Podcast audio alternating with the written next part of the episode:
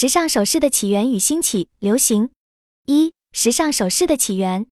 关于时尚首饰的起源，可以追溯到远古时期。考古发现，早期人类就开始使用简单的天然材料，如石头、骨头、牙齿、羽毛等，制作装饰品。当时这些装饰品的应用主要与人体的生殖部位相关，如头饰、项饰、首饰、腰饰等。这类早期体饰在旧石器时代末期非常普遍，它们小巧、对称、美观，显示这些饰品主要服从于本能的装点装扮、自我展示的需要，以吸引异性。因此。时尚首饰的起源可视为植根于人类美感与生理欲望。在古代文明社会中，服饰与饰品代表了一个人的社会地位和权利。如在古埃及，统治阶层非常强调服饰的奢华与珠宝的大量运用，以彰显法老的威严。古希腊和古罗马则通过不同穿着来标识不同阶层。中世纪的宗教仪式礼服体现庄严肃静，而贵族们则穿着华丽的服饰与饰品来展示财富地位。近代工业革命的出现，使得服饰生产方式改变，各类新材料应运而生，时尚潮流也因此日益丰富多变，不再仅仅局限于统治阶级，普通人开始有更多机会参与时尚，个人风格得以呈现。二十世纪初，巴黎作为时尚之都，各种时装秀、设计比赛涌现，艺术元素被引入设计，形成崭新的时尚审美。二十世纪下半叶。随着明星文化的兴起和传媒手段的发达，名人的穿搭造型开始主导时尚风向，时装趋势也借助电视、报刊、电影迅速传播，呈现出全球化特征。时尚不再局限于精英阶层，普罗大众都成为潮流的跟随者。总体来看，时尚首饰作为时尚的一个重要组成部分，它的起源和演变反映了人类审美与欲望的演变，也代表了社会发展和文化价值观的变迁。目前，中国大众主要通过网络自媒体去追随明星和网红等意见领袖的潮流穿搭。作为行业人士，需要深入理解时尚源头，挖掘东方美学资源，吸收外来文化精髓，进而孕育出具有中国气质的原创设计，使中国从时尚跟风者转变为引领者。二、时尚首饰的兴起和流行。当前，在中国流行的时尚首饰设计风格呈现多元特点。除了我们常见的一些比较简约、适合日常通勤搭配的首饰外，很多看起来风格夸张的首饰风格其实也很热门，比如中古风，在现在很多 vintage 店里都能见到。这类首饰主要是对欧洲中世纪元素的借鉴演绎。再如抖音上大热的各种哥特式饰品，这类饰品通过典雅的黑色基调与打造模糊优柔效果的水钻，散发出一种玄幻低调的奢华氛围。多元的风格印证了市场的繁荣，但过多的风格选择也会给市场带来困扰。不少新兴饰品品牌的创始人往往对自身品牌定位缺乏清晰判断，导致设计风格频繁更迭。消费者也在喧嚣的市场营销信息中感到眼花缭乱，难以做出明确选择。但同时，时尚行业内部的竞争激烈也有积极作用。正如18世纪法国路易十五时期，通过鼓励贵族奢侈消费。也推动了整个法国奢侈品行业的快速崛起。同理，当前中国时尚饰品领域如此激烈的市场竞争环境，也会持续促使企业不断强化设计实力，提高产品质量，追求创新突破，从而推动整个行业的快速发展与提质，培育出具影响力的原创设计师和品牌。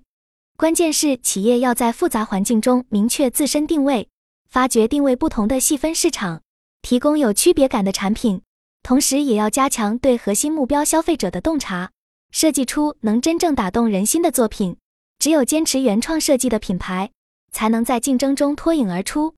从德云社的成功看，时尚首饰品牌的雅俗结合。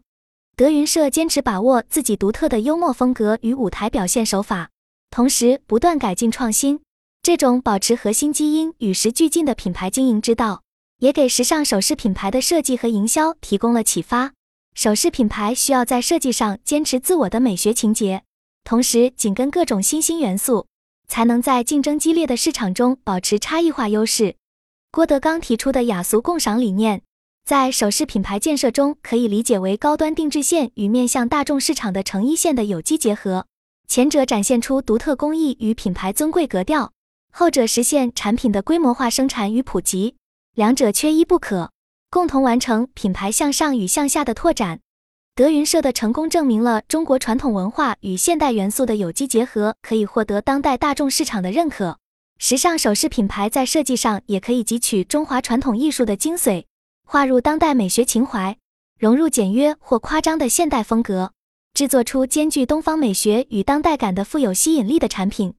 许多消费者都希望深入了解产品背后的设计理念和文化内涵，增加消费的情感体验。因此，给设计师更多机会，通过社交媒体、展览等直接与消费者交流解读，有利于提升产品的文化附加值，增强用户对品牌的认同感和忠诚度。我们可以结合当下的文化趋势和技术手段，一方面向消费者传播产品背后的文化故事，另一方面拉近与消费者的距离，增加用户粘性。这也是一种雅俗结合。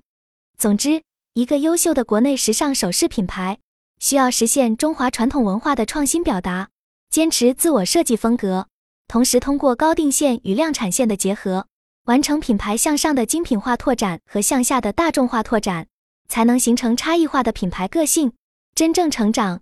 中国的时尚首饰品牌如何能更有生命力？是否需要中西结合？一、中国的时尚首饰品牌有哪些已经有所小成？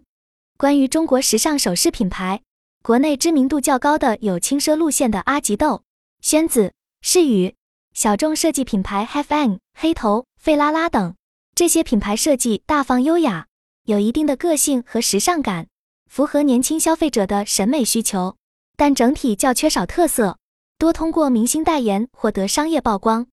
在这里，我想提到一个高端工艺首饰品牌，法国的 Les n i r i s 这个品牌一直注重精湛的手绘珐琅等非凡工艺，在设计造型上也是别出心裁，有很强的品牌特点。但这一品牌很难为国内新锐品牌所借鉴，因为具备高超技艺的工人很难培养。